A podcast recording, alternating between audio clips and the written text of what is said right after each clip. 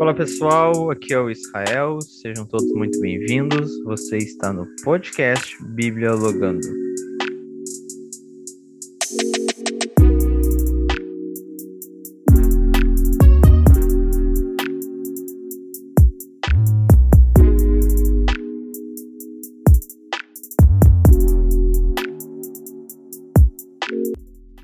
Pessoal, tudo bem com vocês? Olha só, segunda-feira eu prometi para vocês que hoje, dia 2 de abril, nós lançaríamos a segunda parte da nossa conversa com o Abner Pereira, né? Hoje nós falaremos sobre anjos ou seres celestiais. O que são esses seres celestiais e anjos, né? O que nós podemos aprender com eles? Né? Será que isso ainda é um mistério? É o que nós vamos falar hoje. Então, cara, pega papel, pega caneta e anote tudo que você puder anotar, porque esse episódio tá demais, cara, tá demais. E olha só, se você não ouviu o primeiro episódio, eu te recomendo que ouça, porque muitas coisas que nós vamos falar aqui é, são coisas que nós já mencionamos antes, tá? Afinal, nós fizemos uma gravação só. Então, muitas coisas que nós vamos falar nesse episódio já foi mencionado antes. Então, dá um pulinho lá no episódio anterior, os mistérios de Deus, escuta lá e depois vem aqui ouvir sobre seres celestiais, tá certo? Não se esqueça de compartilhar lá no Instagram, nos marcar, arroba Bíblia Logando Podcast e seguir também a nossa página, tá certo? Indique para seus amigos, compartilhe e aproveite, porque esse episódio está incrível.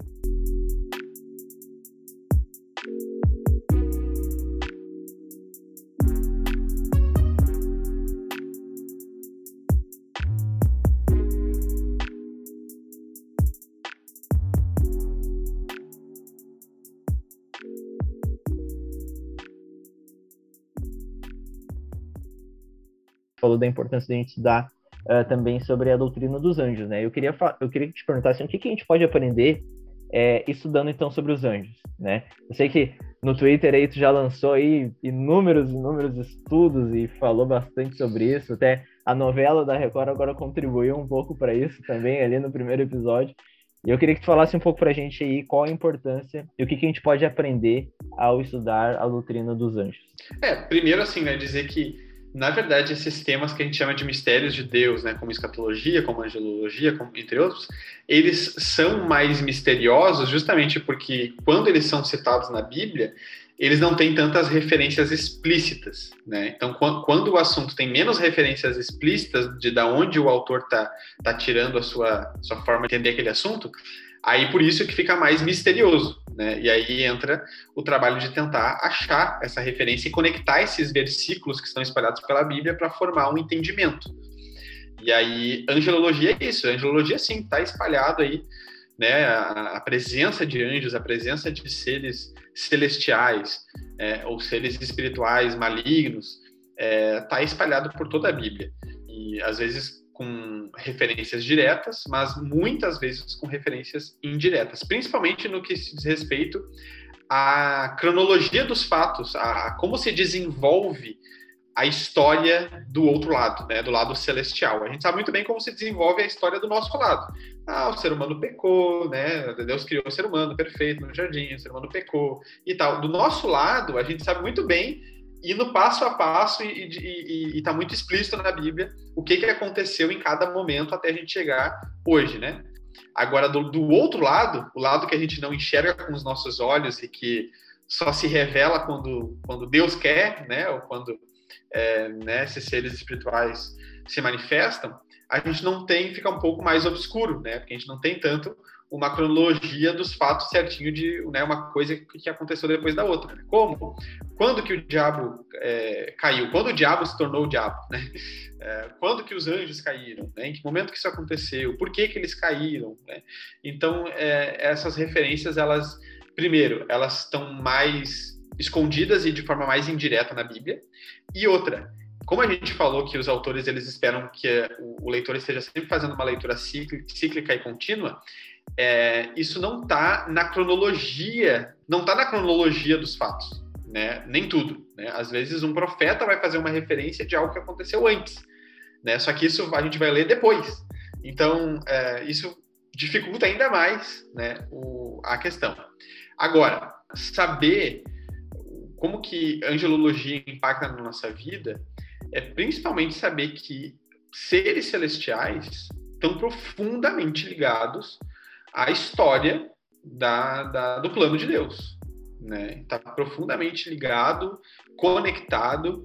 A primeira coisa que a gente tem que perceber na leitura bíblica é quando a gente, por exemplo, quando por exemplo a gente fala de queda, a gente só fala, a gente só pensa na queda do lado humano, né? Que o, o ser humano caiu, né? O ser humano se rebelou contra Deus. Mas essa rebeldia contra Deus, ela não aconteceu só da parte humana. Ela aconteceu também no aspecto celestial.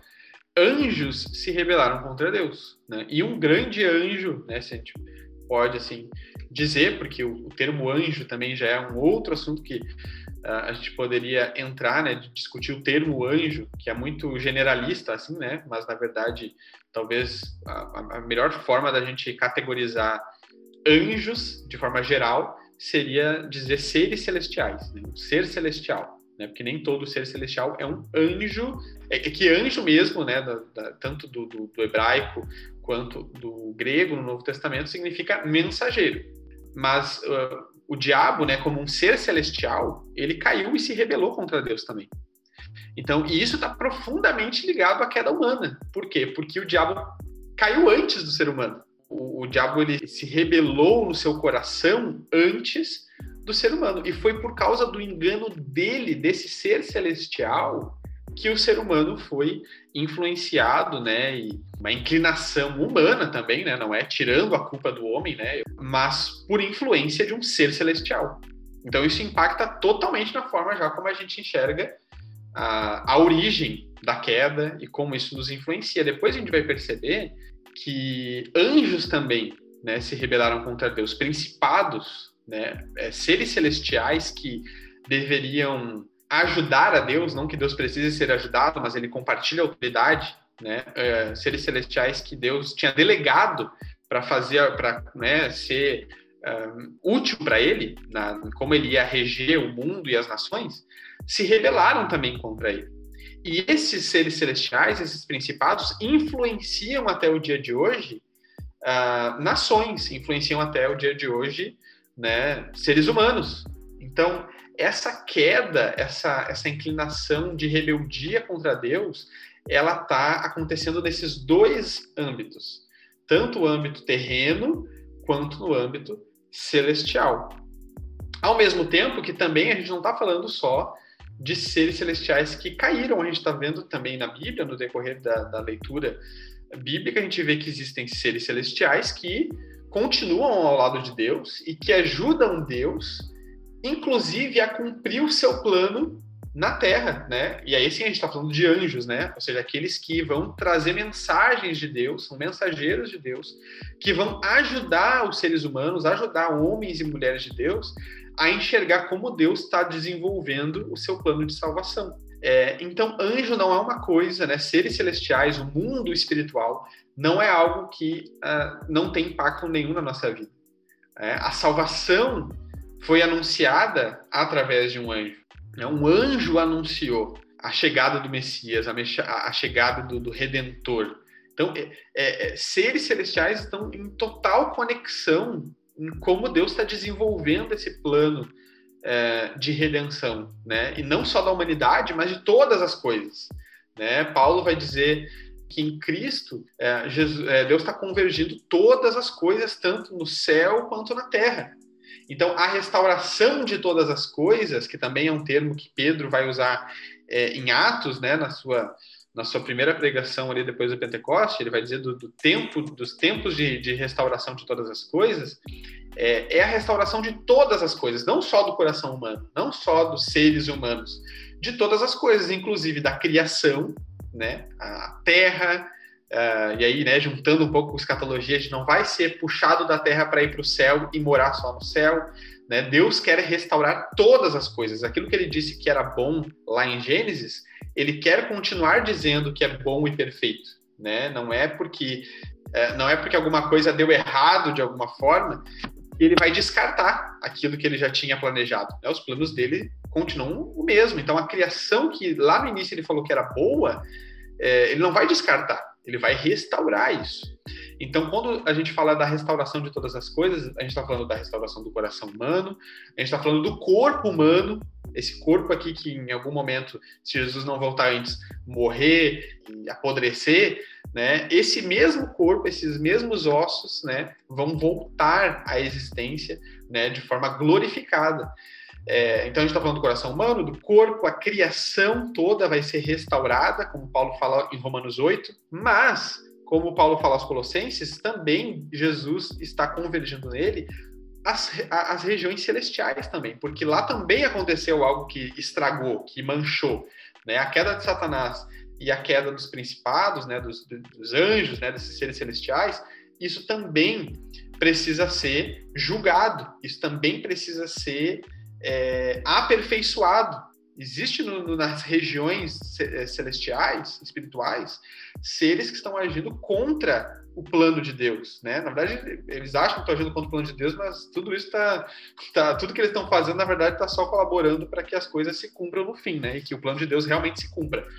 E Jesus precisa resolver isso também, né? Não é só ah, Jesus me salvou, Jesus morreu na cruz para me salvar e só isso. E é isso. O evangelho é isso. É Jesus vai né, salvar a mim. Não, é toda a ordem, é todo o cosmos, é tudo que uh, foi é, é, manchado pela queda vai ser restaurado em Jesus, inclusive seres celestiais. E é por isso que depois Paulo vai falar aos coríntios, quando eles estão tretando entre eles, né, que eles não conseguem resolver as coisas entre eles, e eles estão levando isso para magistrados, estão levando isso a juízes seculares, né, pessoas que não são cristãs, para resolver treta de crente. Ele vai dizer assim: como vocês estão fazendo isso? Vocês não sabem que depois vocês vão julgar até os anjos? Vocês não conseguem julgar as coisas pequenas de vocês, se depois vocês vão julgar os anjos. Paulo quer dizer com isso que toda a ordem vai ser restaurada, os seres celestiais também vão ser julgados. E quando ele fala anjos aqui, ele não está dizendo que a gente vai julgar Gabriel, que a gente vai julgar né, os, os anjos que hoje compõem o exército de Deus. Não, os anjos que ele está falando aqui que a gente vai julgar são esses principados que estão em rebelião contra Deus. Esses principados que hoje, é, digamos assim, né, estão é, num andar superior, né, porque Paulo vai falar da, das potestades dos ares. Então, digamos assim, hoje eles estão num andar superior a nós. É, esses anjos, esses principados, vão estar debaixo dos nossos pés, a ordem vai se inverter. Né? Nós vamos julgar esses anjos, esses anjos vão ser condenados. E nós é que vamos assumir, né, o que hoje a gente já, assume de forma espiritual, é esse status de filhos de Deus. E agora, na, quando Jesus voltar, não só no âmbito espiritual, mas real mesmo. Nós realmente vamos estar numa posição hierárquica, digamos assim, ah, acima desses principados, né? não acima dos anjos Gabriel, mas acima desses principados. Esses nós vamos julgar, né? e junto com Cristo vamos condenar. Então, a gente fala, né? eu misturei um pouquinho, falamos de escatologia, falamos de angelologia, mas só para vocês verem como essas coisas estão conectadas e como uma coisa é, vai abrir a, a nossa mente para entender as outras. Então, é muito importante, né? Incentiva as pessoas a buscarem é, estudiosos sérios sobre o assunto, né? Porque isso com certeza vai enriquecer não só o assunto específico que você está estudando. Ah, eu vou estudar angelologia e aí eu só vou saber agora sobre anjos. Não, quando você estudar angelologia, isso vai abrir um leque para você entender outras coisas também, de outros é, temas doutrinários. Né? Então, é, essa é uma das grandes importâncias. Inclusive a narrativa bíblica, né, Abner? Porque uma das coisas que mais me impactou ao ler sobre anjos e tudo mais, e aqui entra um ponto, né? Acho que às vezes a gente humaniza demais as coisas e esquece um pouco que existe um mundo espiritual, que existe uma atmosfera espiritual que é tão real quanto o mundo natural, né? E uma das coisas que mais me impactou, assim, cara, não foi nem questão de a hierarquia de anjos e tipo de anjos, não, mas o que mais me impactou ao ler isso foi que Deus tem uma assembleia divina e que ele trabalha com anjos ali. Então, tipo, cara, eu achei muito legal que o, o Heiser, acho que fala sobre isso no livro dele, que no livro Sobrenatural ele diz que da mesma forma como Deus, ao criar a Terra, ele compartilha da sua autoridade com o ser humano para governar, assim, no, no, mundo espiritual, ele também compartilha da sua autoridade, né, permite né, que na, no mundo espiritual esse conselho divino, onde Salmos fala inúmeras vezes, Primeira Reis, Samuel, fala inúmeras vezes sobre esse conselho, também Deus compartilha também. da sua autoridade, né? autoridade? Quando eu falei, né, que isso impacta muito na narrativa bíblica, a gente vai ver na história do rei Acabe, que Deus chega diante do seu conselho e pergunta: olha só, como é que a gente vai derrubar? Como é que a gente vai tirar o rei Acabe aqui do trono? E diz que ali, então, um dá uma opinião, o outro dá uma ideia, um outro, daqui a pouco um surge lá e diz, não, eu vou fazer. Então, tipo, cara, Deus trabalhando no, diante do seu conselho, né? Eu acho Salmos, eu acho muito legal. Ele perguntando, Sim. né, para aqueles que governariam as nações, para os anjos ali que governariam as nações. Ele pergunta por como vocês estão governando mal as nações, vocês estão tratando de maneira injusta as pessoas justas, vocês não estão sendo corretos na sua maneira, né? E, você, e ele fala, vocês vão morrer como homens. E Asaf, se eu não me engano, é o escritor desse salmo, ele diz no finalzinho, no último versículo, ele vai dizer: Ó oh, Senhor, se manifeste logo. Ele vai ter um clamor ali, Deus, por favor. As nações pertencem a ti. Exato, as nações te pertencem. É, e algumas pessoas se escandalizam, né, de Deus compartilhando a sua autoridade com, com anjos, né, por exemplo, né, de, pessoas não, talvez não aceitam uma leitura dessa forma, né, dessa, desses trechos na Bíblia, porque, não, como assim Deus está perguntando é, né, como, que, como que vai ser feito, ou, ou né, delegando algumas coisas, mas, da mesma forma, ele delegou ao homem também, né? E não é porque ele precisa dessa opinião. Não, é porque ele, ele é simplesmente né, um ser que tem prazer em, em compartilhar da sua autoridade. E porque né? ele é um Deus faz gracioso. Faz parte de quem né? ele é, gracioso, faz parte do caráter dele. Né? Exato. Ah, então, da mesma forma, em muitos momentos a gente vê até com Abraão, com Moisés, né? Às vezes tem algumas tem alguns diálogos ali de Moisés com Deus que tu fica assim, meu Deus, mas é ousado, né? É ousado de falar isso, né, para Deus. Sim. E tu vê que Deus não se ofende, tu vê que Deus uh, trabalha em conjunto dentro desse diálogo, né? Então, às vezes, a gente se escandaliza com umas coisas e... E eu acho que o ponto é esse que tu falou, ah, mas é um absurdo Deus compartilhar da sua autoridade com anjos no mundo espiritual. Tá, e não é absurdo ele compartilhar da sua autoridade com nós, seres humanos, aqui na Terra? Isso não é absurdo, é. então, né? Poxa... Colocar o espírito dele em nós, isso não é absurdo. Né, então... E, cara, sobre essa questão dos anjos, assim, é... qual a diferença entre os anjos, sim? Vamos tentar falar aqui um pouquinho sobre a diferença deles, assim. Sim. Uh, então, algo que é muito perigoso, não perigoso porque isso vai trazer um, uma pessoa a uma heresia, uma, uma, a um desvio doutrinário, mas geralmente quando se pesquisa sobre angelologia, a primeira coisa que se quer é, resolver, ou a pessoa, a, a, quem se propõe a responder, que é a, a, primeira coisa que ela quer resolver, é dizer um monte de hierarquia de anjo. Né?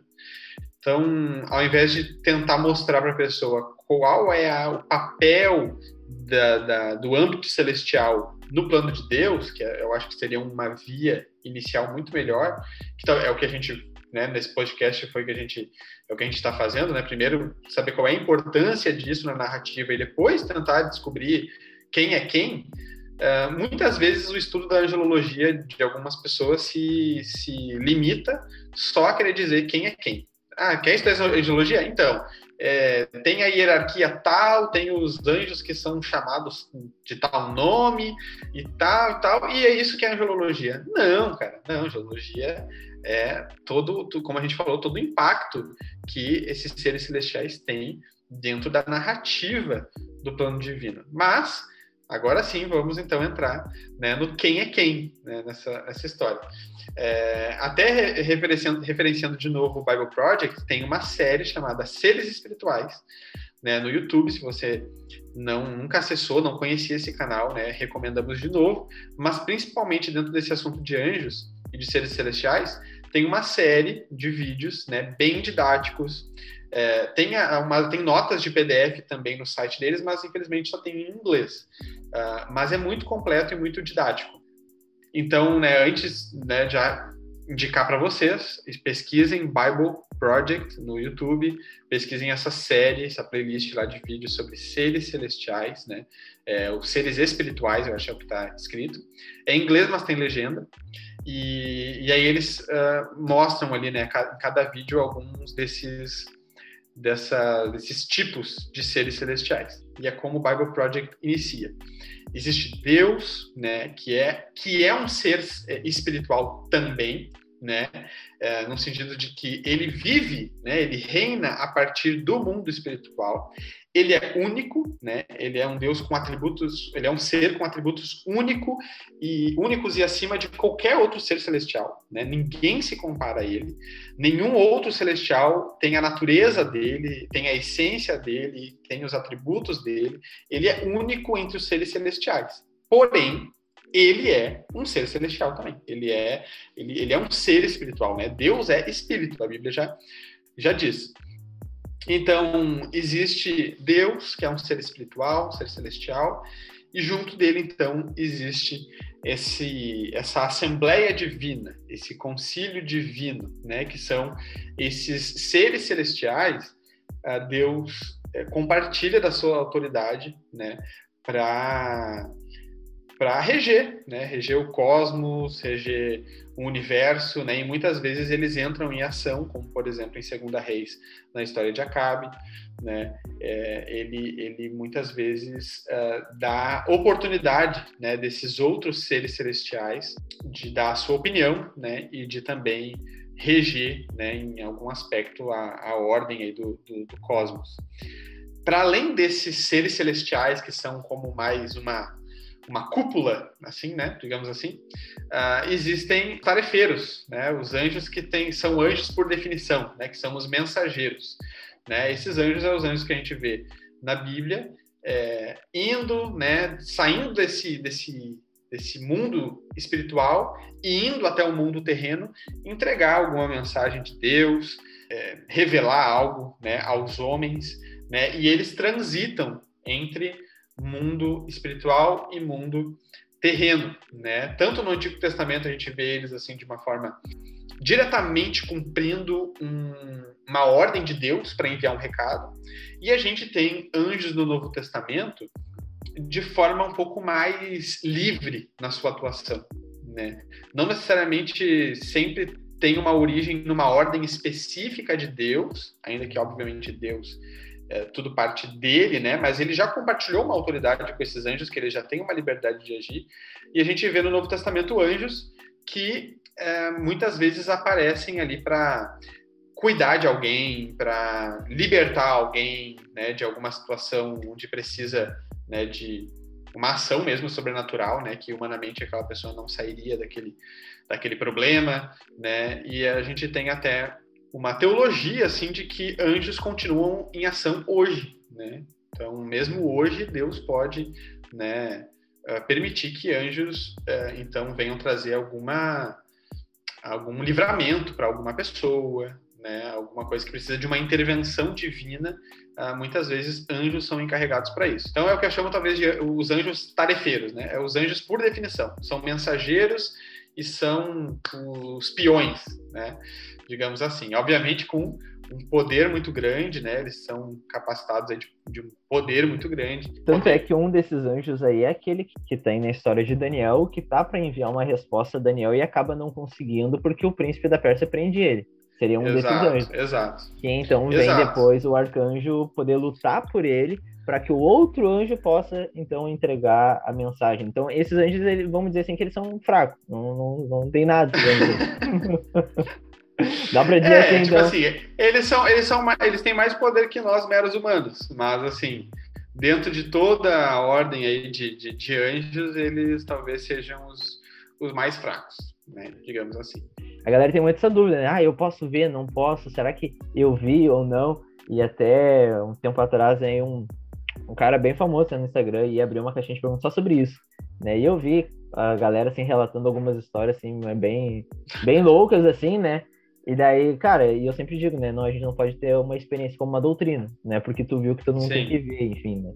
É, então, assim, nada impede da gente, né, desses seres é, se manifestarem de forma visível, uh, mas isso apenas é, ela está limitada à vontade de Deus, né, de permitir e desses anjos de quererem aparecer por algum propósito e algum, algum motivo específico. E vale lembrar também, eu penso assim, vale lembrar também, tem que ter muito cuidado também, né? Porque a gente vai ver aí muitas heresias aí na história da igreja e surgiram a partir dessas visões, é, dessas situações é. assim, né? Então, o próprio, a gente vê o próprio João, né, em Apocalipse, depois de é, ter visões tão claras da majestade de Deus, de Cristo glorificado e tal no final ele está se ajoelhando para um anjo, só porque o anjo é um pouquinho mais, né, imponente, né, tem uma glória ali um pouco maior, ele já está se ajoelhando ali para o anjo de olha, não, não, não, não faz isso, né.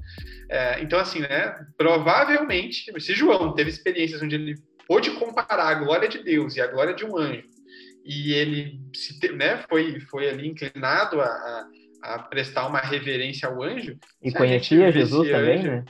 e conhecia Jesus, se a gente vê anjo aí em glória toda hora, a gente vai estar, tá, como falou, né, muito propício a estar tá dando uma honra a eles maior do que deveria ser dado. É, tá, mas é, voltando a, a, aos, aos anjos, né, a gente tem então Deus, que é um ser espiritual, a gente tem esse concílio divino, a gente tem esses anjos, uh, anjos, anjos, né, anjos por definição, anjos mensageiros, a gente tem o que se chama de vigias, que eram foram os primeiros principados, foram os primeiros seres espirituais que Deus delegou para que é para que eles uh, tivessem autoridade sobre as nações, né? Foram os primeiros anjos, foram os primeiros seres celestiais que Deus uh, otorgou uma autoridade e eles caíram, né? Em Gênesis 6, eles uh, não só em Gênesis 6 eles tiveram relações com as mulheres, como a partir da visão de,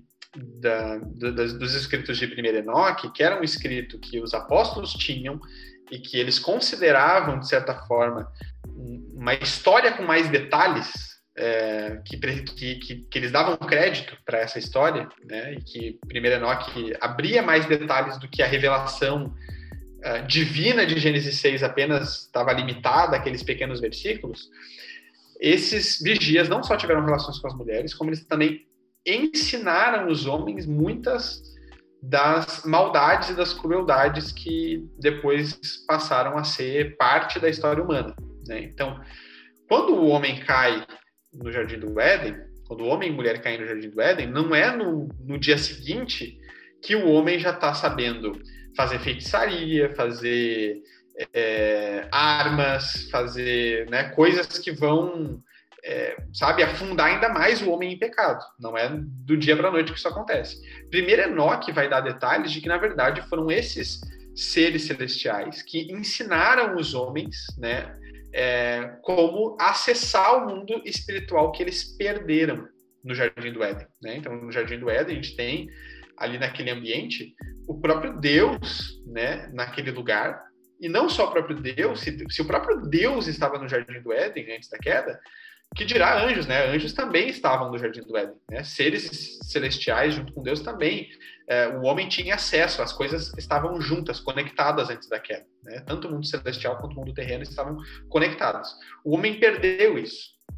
Esses seres que são chamados de vigias em Daniel e em 1 Enoque, são esses filhos de Deus que Gênesis 6 vai citar, e eles então meio que é, eles ensinam o ser humano né, como acessar esse mundo espiritual que o, o, homem perdeu. Então, por isso eles são muito rebeldes, não só por terem se relacionado com mulheres, mas por talvez burlarem aquilo que Deus já tinha determinado que o homem ia perder. O homem perdeu a sua comunhão com Deus e também perdeu o seu acesso ao mundo é, espiritual. E esses, esses, esses vigias vão ensinar o homem como, através de feitiçarias, acessar o mundo espiritual, né, vão ensinar o homem algumas ações que o homem nem conhecia, né, de pecados que o homem nem sabia ainda né, produzir uh, esses seres uh, espirituais vão ensinar o homem. Então, essa é a primeira geração de anjos caídos, né? São esses filhos de Deus que se rebelaram contra Deus, tiveram relações com as mulheres, e esses vigias, esses anjos caídos, eles então recebem uma punição de Deus, onde eles são presos presos, né, em trevas, presos no que a gente pode chamar de inferno, né, mas é, estão lá presos numa região né, específica, esperando o juízo final. São esses anjos que Pedro vai citar nas cartas dele. Né? Pedro vai falar de anjos que estão até hoje guardados, né, esperando juízo. Né? Judas, né? a epístola de Judas vai dizer sobre isso também, né? de que seres que não guardaram o seu, a sua posição, ou seja, não guardaram aquilo que Deus tinha dito que era para eles fazer. Olha, vocês vão só vigiar a terra. Vocês vão, eu estou uh, ah, compartilhando autoridade com vocês para vocês, né, é, vigiarem a terra. Né? E aí esses seres fazem o contrário, né? Eles vão lá e se rebelam contra Deus, ajudando o ser humano caído a se rebelar mais ainda contra Deus, né? Em resposta a Deus, então, prende eles. Esses seres, daí por essas perguntam, né? Alguma, alguns argumentos, né? Ah, por que, que até hoje anjos então não podem ter relações com as mulheres se isso aconteceu lá em Gênesis 6? Então, porque Deus dá uma resposta bem definitiva e uma consequência bem é, pesada para os primeiros que fizeram isso. Né? Os primeiros e os únicos que fizeram isso, que foram esses vigias de Gênesis 6, esses filhos de Deus de Gênesis 6, estão presos hoje.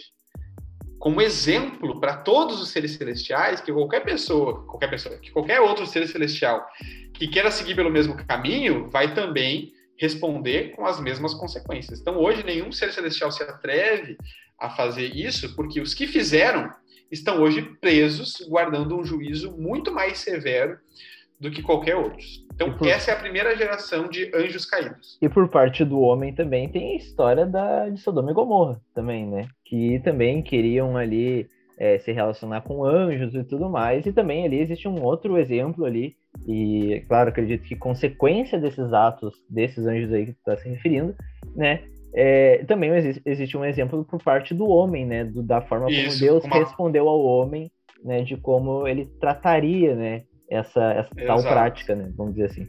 Não à toa, Judas, né? A Epístola de Judas vai trazer esses dois momentos é, na sequência um do outro. Ele vai falar tanto dos anjos que não que, que, foram atrás de carne estranha, né, de seres que foram atrás de uma carne estranha, quanto ele vai depois falar de Sodoma e Gomorra, que é o, a contrapartida, né? São seres humanos que também vão atrás de carne estranha, né? Que são anjos. É, então, é, é, de novo, essa rebeldia, essa, essa queda, ela está acontecendo sempre nos dois âmbitos. Né? A queda não é só da parte humana, a queda também não é só da parte celestial. É, são esses dois lados que se rebelaram contra Deus. Então a gente tem essa primeira geração de anjos caídos que hoje não estão em atuação. Eles não estão em atuação. Esses anjos caídos não atuam mais, eles estão presos, esperando juízo. Acontece que ah, na, na história da Torre de Babel, quando Deus ali é, confunde as línguas, ele também, através da confusão das línguas, ele separa as nações, né? ele divide as nações. E é dito também em, em Deuteronômio 32, Moisés fazendo referência a isso que aconteceu lá em, em Gênesis, uh, Gênesis 8, né, que é a história da Torre de Babel, uh, Moisés está fazendo referência a quando Deus repartiu né, as nações e deu, deu os filhos de Deus a cada uma dessas nações. E tomou Israel como porção dele, como herança dele. Então, Israel é uma porção de Deus ao passo que as outras nações Deus deu autoridade para que esses outros anjos é, regessem elas. Né? O que acontece é que esses outros anjos, né, depois da Torre de Babel e depois de que esses vigias também já estão presos, eles não chegam a ter relações com mulheres, mas eles, na, na medida em que eles estão regendo as nações, eles também começam a se rebelar, eles também começam a tomar demais essa autoridade que Deus dá para eles. Então a gente se escandaliza, né? Poxa, Deus está dando autoridade para que anjos, para que seres celestiais governem as nações. Sim, escândalo é que na verdade esses anjos, esses anjos, né, quando eles recebem essa autoridade, eles abusam dessa autoridade. E isso é um pecado. Não é que Deus fica assim, ah, olha lá o anjo abusando da autoridade que eu dei para ele e isso é uma impotência de Deus. Não, isso é uma rebeldia contra Deus também, e aí Deus vai também punir esses uh, seres celestiais que hoje a gente chama de principados e potestades.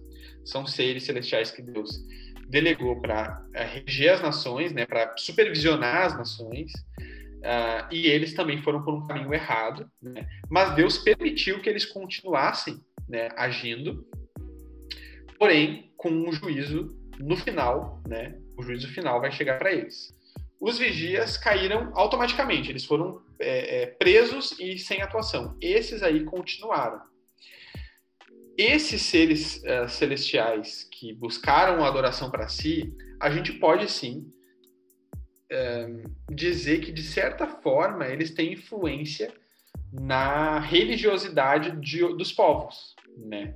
De que muitos, muitas das histórias religiosas, né, das religiões da, da, pagãs, né, das histórias de outras religiões, talvez beba muito de uma influência desses principados nessas nações. Né? O que essas pessoas nessas manifestações, nessas manifestações desses anjos enxergavam como deuses, porque, né, lembra, João viu a glória de Deus e depois ele viu um anjo e se prostrou diante do anjo, porque realmente anjos têm uma glória, né, tem um, um, um poder né, muito, muito grande também.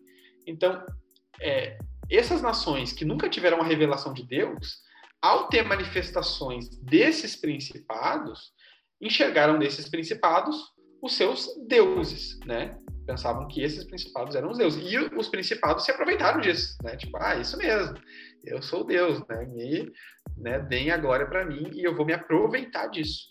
Então, essa é a história dos, dos principados e potestades. Então, quando a gente fala de principados e potestades, a gente não está falando de duas classes diferentes de anjos. Né? Isso é que a gente precisa entender na Bíblia. Às vezes existem nomes diferentes para as mesmas coisas, uh, nomenclaturas diferentes, mas está se referenciando à mesma coisa. Então, quando Paulo fala de principados e potestades, ele está dando só sinônimos para o que são esses seres celestiais que hoje ainda atuam, né?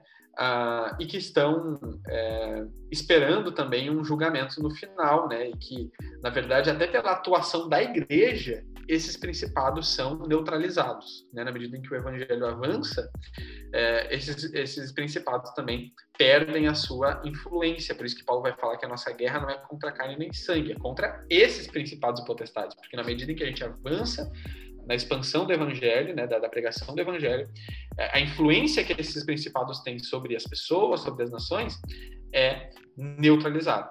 Obviamente, isso não vai acontecer de forma total, né? Não é que, como na visão dos pós-milenistas, a gente vai é, expandindo, expandindo, expandindo, até que a gente neutraliza todos os seres espirituais e a igreja conquista o mundo. Não, né? Esses seres espirituais também, na medida em que a igreja avança, eles vão tendo mais, uma influência mais intensa sobre aqueles que ainda o evangelho não alcançou.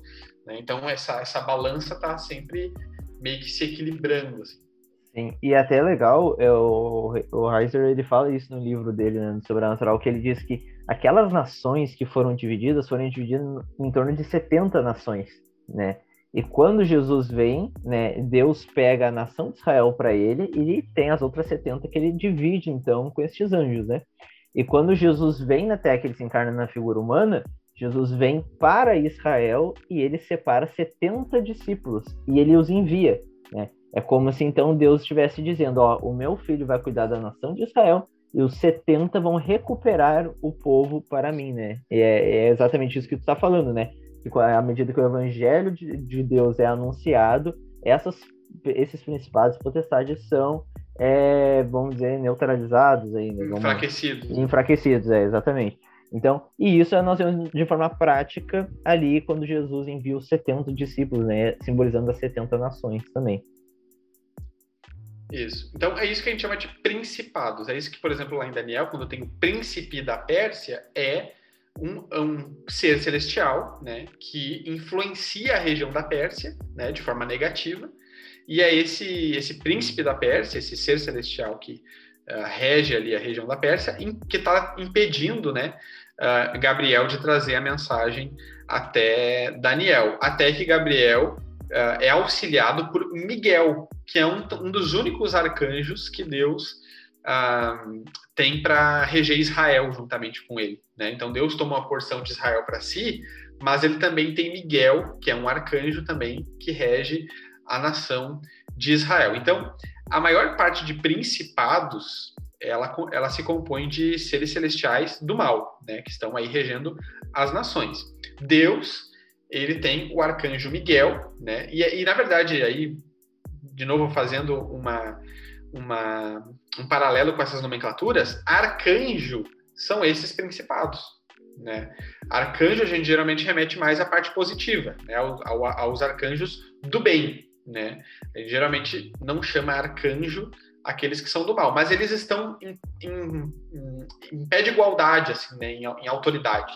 Da mesma forma que esses principados seriam os arcanjos do mal, a gente tem Miguel como um arcanjo, como um príncipe né, de Israel, que é da parte que está auxiliando Deus. Então a gente não tem muitos arcanjos uh, nossa, ao lado nossa. de Deus. Uh, retomando, a gente tem Deus, que é um ser celestial, a gente tem o concílio divino, que é o conselho que ele uh, né, divide aí a autoridade, governar né, as coisas. A gente tem os anjos, né, e os, os, os, os peões, né, os anjos mensageiros. A gente tem principados e potestades, que são os que governam as nações. A gente tem uh, uns principados anteriores, que foram os que tiveram relações com as mulheres, ensinaram coisas aos homens, que estão presos, né? É, são esses que talvez estão em pé de igualdade também com, com principados e arcanjos, só que por eles ter tido uma ação um pouquinho mais intensa nessa rebeldia, eles estão presos hoje.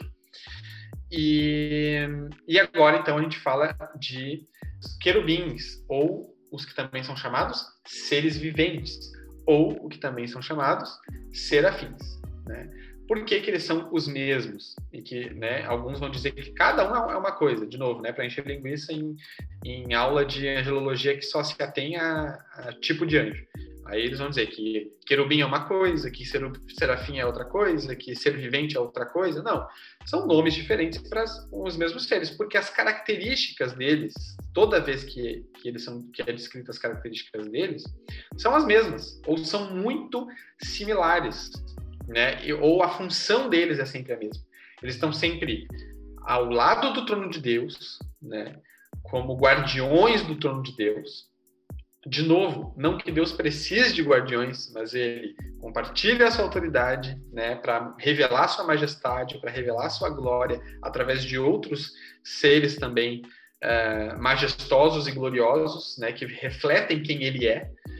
Ele tem esses querubins e serafins sempre ao lado do trono, nunca separado. Querubim e serafim nunca é enviado para a terra para levar alguma mensagem. Então, se alguém disser que viu querubim, que viu serafim, não é o padrão bíblico, eles estão sempre ao lado do trono de Deus, né? É aqueles que dizem constantemente santo, né? Aqueles que estão sempre constantemente adorando a Deus, que, que são esses é, esses seres que eles têm, eles são um híbrido, né, de animais, porque eles representam também é, toda a criação, né? Neles está sendo representada toda a criação também que adora a Deus continuamente.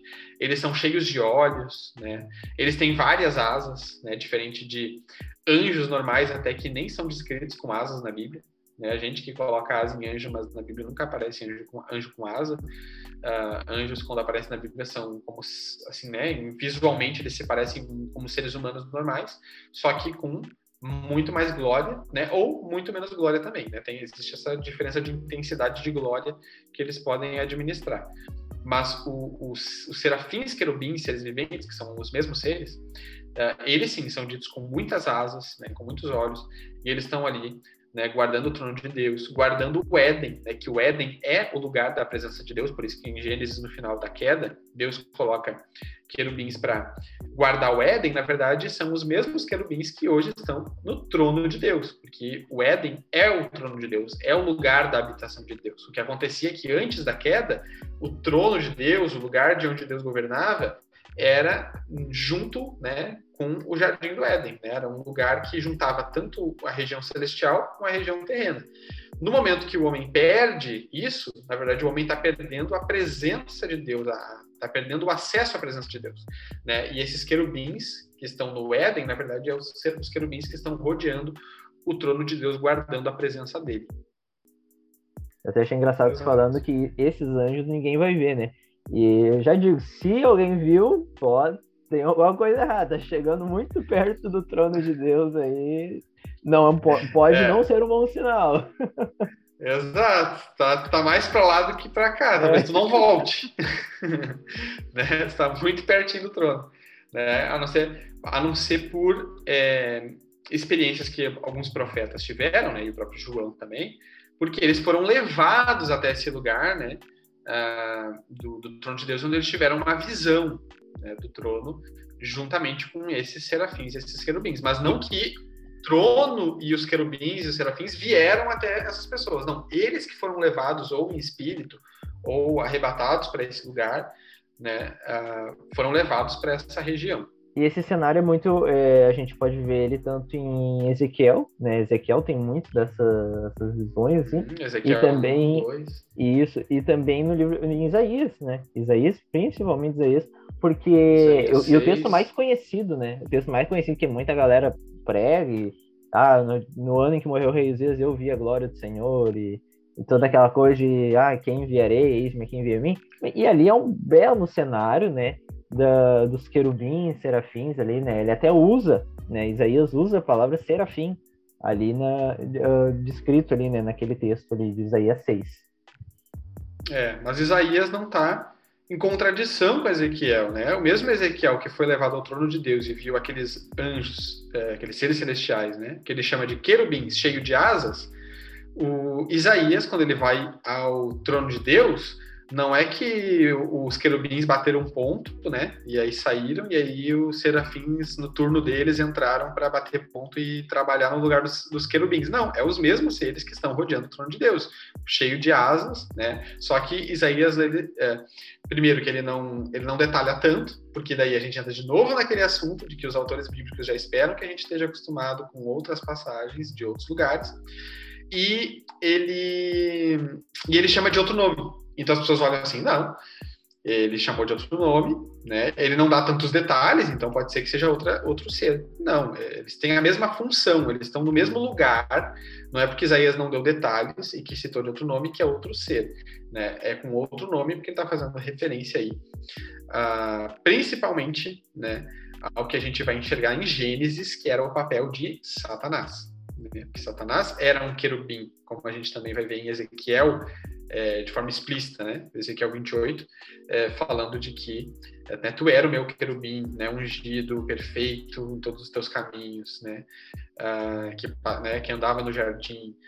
E, e, isso é uma referência a Satanás. Então, Satanás era um querubim, Satanás era um desses seres que estava diante do trono de Deus, né? Olhou tanto o trono de Deus que desejou o trono de Deus. Então, é, Isaías está usando a palavra serafim porque a gente vai ver que a origem da palavra serafim, que é saraf, é, tem é a mesma raiz para a palavra serpente. Né? Então, Isaías, como ele sabe que o leitor de Gênesis sabe que Satanás é um ser celestial, né? E, e, e que Ezequiel também fala sobre uh, Satanás ser um querubim, ele usa esse termo, né, que está fazendo alusão à serpente, né? Então, os, os, os querubins, né, é, eles podem também ter uma, uma aparência, se eles quiserem, porque isso é também uma característica dos seres celestiais, eles podem mudar de forma, né? Porque, por exemplo, Paulo vai dizer que o diabo pode se transfigurar como um anjo de luz. Então, Satanás, como um ser espiritual, ele pode mudar de forma, mudar de aparência para aparecer outra coisa. Né? A gente vê justamente que Ezequiel e João, né, em Apocalipse, vão descrever os querubins com alguns detalhes diferentes. Né? Mas a gente vê claramente que é os mesmos seres, mas é alguns detalhes. Por quê? Porque seres celestiais podem ter a capacidade de mudar de aparência, né? Então nós temos essa classe de seres celestiais que é muito específica, né? Que são esses querubins, seres viventes, serafins, que são, como a gente já falou, os mesmos seres. Eles estão ali pertinho do trono de Deus. E aí entra o, a última classe de seres espirituais, que são os demônios, né, da parte lá do, do mal, né, digamos assim. Uh, que algumas pessoas pensam que são anjos caídos. Gente, se, se demônio fosse anjo caído, a gente passava muito mais trabalho com demônio, né? Como a gente viu, anjos têm uma autoridade, um poder muito maior do que seres humanos. E os seres que possuem pessoas, né, e que às vezes a gente, né, tem que expulsar, fosse realmente anjos, anjos de, de verdade, olha, o sufoco era um pouquinho maior, tá? Porque anjo é muito mais poderoso do que esses demônios que a gente, né, Uh, e não é porque, ah, não, mas é que o nome de Jesus tem autoridade, daí não importa, né, o, o, o importa o ser, né, o, o, nome de Jesus tem autoridade. Não é bem assim, né. Uh, o nome de Jesus, ele tem autoridade, mas também existe uma autoridade compartilhada com o ser humano, porque a gente vai ver lá em Atos que tem uma galera tentando expulsar demônio e tá apanhando de demônio, mesmo usando o nome de Jesus. E literalmente, né? Apanha e o demônio deixa eles pelados e sai correndo. Né? É. Então não é só porque ah, é o nome de Jesus, beleza, mas existe uma, uma, uma autoridade compartilhada também né, em nós, em conseguir. Uh, né, através da, da, da, filiação né, que Deus nos deu, de também ter autoridade para isso. E anjo é, como a gente, como Paulo vai dizer, né, eles estão ainda nas regiões é, é, nos ares, né? Então eles têm uma influência, eles têm um poder espiritual, assim, de, de influência, né, de um impacto espiritual uh, maior do que meramente nós humanos. Então demônios não são anjos, tá? De acordo com uh, a linha interpretativa do Heiser, né, e, e de alguns outros, né, que têm estudado, o que a Bíblia chama de demônios, ela chama também de espíritos imundos. E aí isso entra uma polêmica, porque uh, isso pode parecer um pouco de espiritismo, né? Porque a gente está falando de espíritos, não necessariamente de seres celestiais criados por Deus, né? Mas a gente está falando de espíritos imundos. Mas de quem são esses espíritos? Né? Resumindo, Tá? O assunto é muito amplo, é muito mais abrangente que a gente poderia uh, sanar as dúvidas que vão ser abertas a partir desse, disso que eu vou falar agora. Mas aqueles vigias que tiveram relações com as mulheres em Gênesis 6, e que Gênesis 6 diz que o produto né, desse, dessa relação foram gigantes, né, homens aí de, de guerra, homens de renome, né, que a gente vai ver depois esses mesmos gigantes uh, vivendo na terra de Canaã, né? O povo de Israel, quando é liberto do Egito, tendo que guerrear contra esses gigantes. Davi, depois, tendo que guerrear contra esses mesmos gigantes e fazer a limpa, né? Desses gigantes que sobraram. Esses gigantes, eles têm origem em quem? Origem nesses vigias que estão presos com os seres humanos. Eles não são uh, seres que Deus, uh, na sua é, no seu plano divino quis criar. Né? Deus não criou os gigantes da, da mesma forma como ele criou o homem. Né? Esses gigantes são produto de anjos caídos, de seres celestiais caídos. Então, nós, como somos criados à imagem e semelhança de Deus e temos o Espírito dele em nós, quando nós morremos, nós, né, vamos, nosso espírito volta para Deus, né, e a nossa alma ou também vai, né, se somos salvos, vai em direção a Deus, ou aguarda né, o, o, o juízo né, na, na, no mundo dos mortos, na região ali que a gente chama de inferno. Né? Agora, esses seres não têm origem em Deus. É, a alma desses seres não teve origem em Deus. Não foi Deus que soprou né, nas narinas desses gigantes para que eles tivessem vida. Então, eles são seres sem destino, porque eles não têm uma origem em Deus. A origem deles era esses principados, então, para onde que eles vão voltar depois que eles morrem? Para o lugar de origem dos principados, que eram o quê? As regiões espirituais, dos ares, que Paulo vai chamar, né? Das, das potestades dos ares. Então, eles vão voltar para essa região, e não para Deus, e nem para outro lugar, eles ficam avulsos. Então, esses gigantes que morreram, esses gigantes que foram mortos, eles estão se transformam naquilo que a gente chama de demônios, que é também o que a Bíblia chama de espíritos imundos. Por que, que eles são imundos? Lembrando que Judas, ele diz o quê? Que anjos foram ah, em busca de uma carne estranha. Pureza na Bíblia está muito relacionada a isso. Tá muito, a pureza e impureza na Bíblia está muito relacionada a aquilo que eu me envolvo, que é estranho. né? A gente vai ver em Levíticos, uh, em Levítico a gente vai ver em Números, a gente vai ver na, na, nas leis de Deus, né? Toda, todo o lance de pureza está envolvendo essa questão, essa questão de aquilo que eu toco, né? aquilo que eu me envolvo, e esses seres espirituais, eles são chamados de espíritos imundos, por quê? Porque eles são produto desse, desse contato profano com algo estranho, que foi o contato de seres celestiais com humanos. Então, o que a gente chama de demônio, que é o que possui as pessoas e tal, são nada mais nada menos do que uh, o espírito do produto desses, dessa relação entre os filhos de Deus e as mulheres. Né? Então é isso que a gente, é isso que são os demônios. Esses sim são uma classe muito inferior, né? Por quê? Porque eles não são anjos, eles não são, sabe? Eles não são é, seres celestiais que tiveram em algum momento alguma autoridade. Não, eles são é, é seres bastardos. Eles são simplesmente uh, uma atrocidade que aconteceu a partir da relação de anjos com mulheres e que morreram, né? E estão aí sem rumo né, e que tem a sua parcela de culpa também, porque através disso eles se rebelam contra Deus, eles usam desse poder que eles tinham de serem gigantes, de serem fortes, para também uh, subjugar muitos povos, e, e, por isso eles também têm o seu, seu juízo decretado no final. Mas os demônios que existem hoje aí são esses espíritos dos gigantes, se é que a gente pode dizer assim. E aí a gente encerra nossa, nosso panorama de, de anjos. Então, beleza, pessoal. Esse foi o podcast, então. Mas, cara, pra, pra gente encerrar, assim, é, falando, é, a gente falou muito sobre anjo, muito. Falamos antes também sobre escatologia, é, como a escatologia, a doutrina dos anjos, a criação estão todas conectadas. É, mas eu queria que tu falasse é, para nós assim, cara, o que, o que que tudo isso, desde a criação, a humanidade, os anjos, eles afetam e contribuem é, no plano de Deus. Eu queria encerrar com, com essa pergunta, assim, para a gente encerrar o podcast com essa, com essa fala. De, o que, que tudo isso contribui para o plano de Deus? Então, de certa forma, a gente respondeu isso no início, que é, é o fato de que essa queda que aconteceu, tanto na ordem terrena quanto na ordem celestial, ela vai ser resolvida, né? Nos dois lados, a restauração de todas as coisas Jesus está convergindo em si mesmo tanto as coisas que estão no céu quanto as coisas que estão na terra, e, e nós estamos caminhando em direção a isso.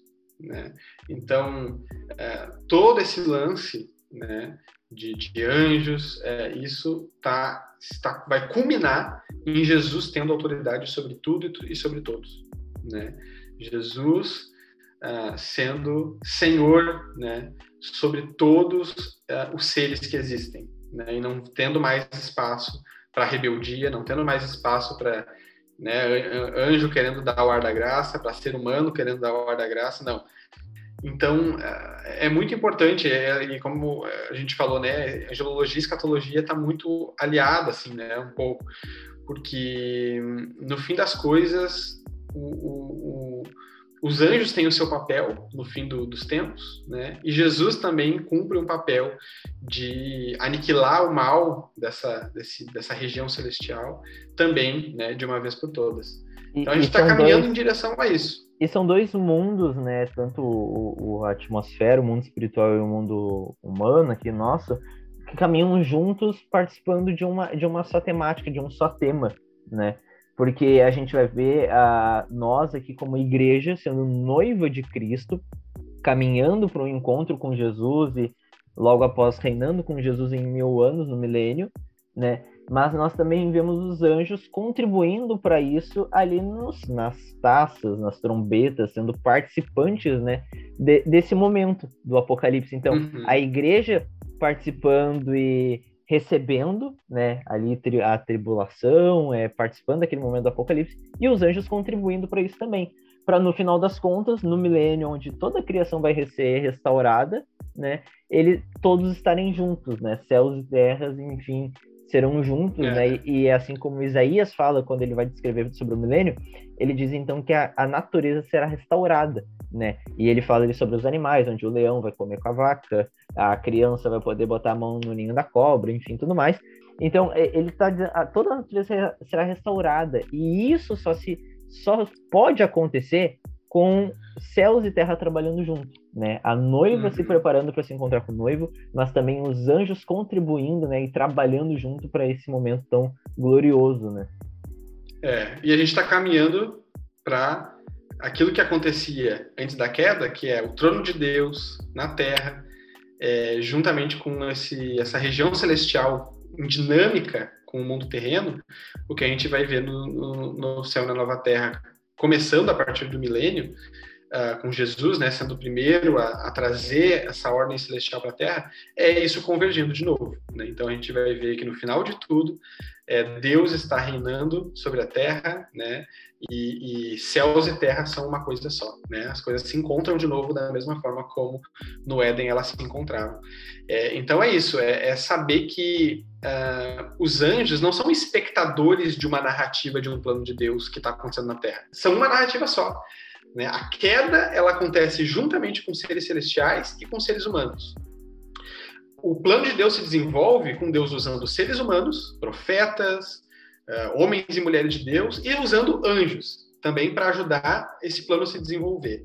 E no fim de tudo, a gente vai ver tanto seres humanos rebeldes sendo julgados, quanto anjos rebeldes sendo julgados, e anjos ao lado de Deus tendo a sua posição de novo, né, restaurada, né, e, e, podendo livremente agir, como também seres humanos glorificados, né, por causa do sangue de Cristo, por causa da salvação, sendo também de novo uh, né, tendo seu status aí de, de filhos de Deus e, e, sendo glorificados. Então, essa história ela está acontecendo junta desde o início. Né? Não é que os anjos estão lá comendo pipoca enquanto Deus está desenvolvendo um plano separado aqui para a Terra. Não, é o mesmo plano tanto na ordem terrena quanto na ordem celestial, depois culminando para a restauração de todas as coisas.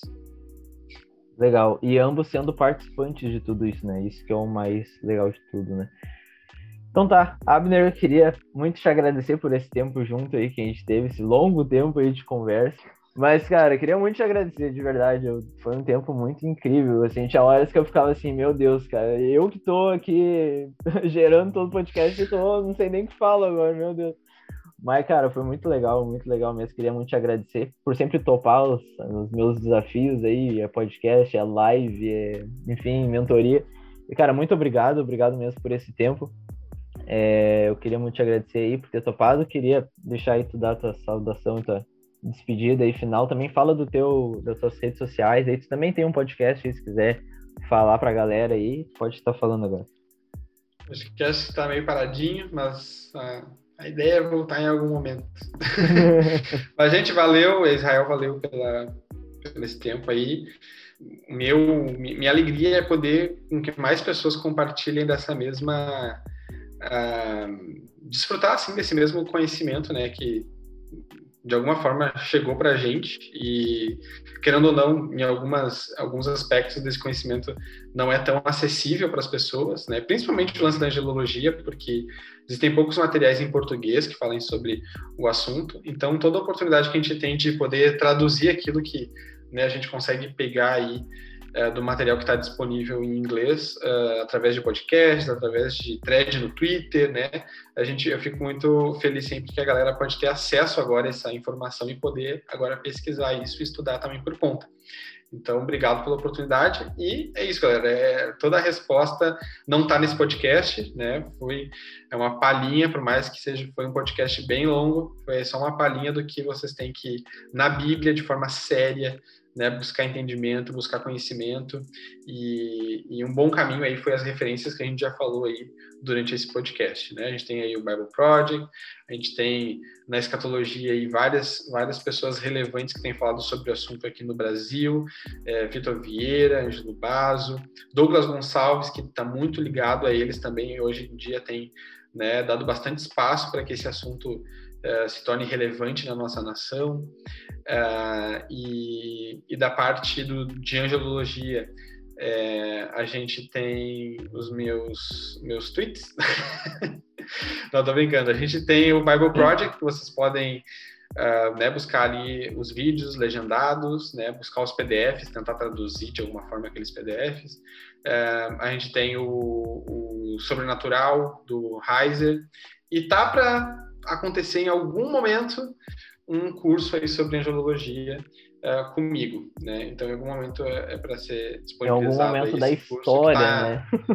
é, tem uma promessa aí que vai, vai acontecer esse curso aí, onde a gente vai poder ter mais tempo para falar sobre o assunto. É, vocês podem me buscar nas redes sociais, que é o Twitter, arroba AbnerBeu, eu estou mais ativo lá. No Instagram é o mesmo arroba, arroba AbnerBeu, só que lá eu sou meio Uh, não posto tanta coisa, então não esperem, se vocês me seguirem no Instagram, não esperem receber muito conteúdo. Às vezes eu faço, abro uma caixinha de pergunta lá nos stories, falam uma coisinha, mas não é onde eu estou mais ativo. Se quer me encontrar mesmo, uh, me segue lá no Twitter. E é isso. Sigam as redes sociais do Ministério aqui, é, o IU Ministério, arroba IU Ministério, se vocês quiserem também saber mais sobre o trabalho que a gente está desenvolvendo na igreja. Legal. Então tá, galera, é isso aí. Se você curtiu, compartilhe com seus amigos, compartilhe nas suas redes sociais, siga o Abner lá, também siga a nossa página no Instagram, Bibliologando Podcast. E é isso aí, galera. Até a próxima aí. Compartilhe aí. Se você tá ouvindo pelo Spotify, compartilhe lá nos seus stories, no seu Instagram, marque a gente lá. E é isso aí. Até a próxima. Deus abençoe todos vocês.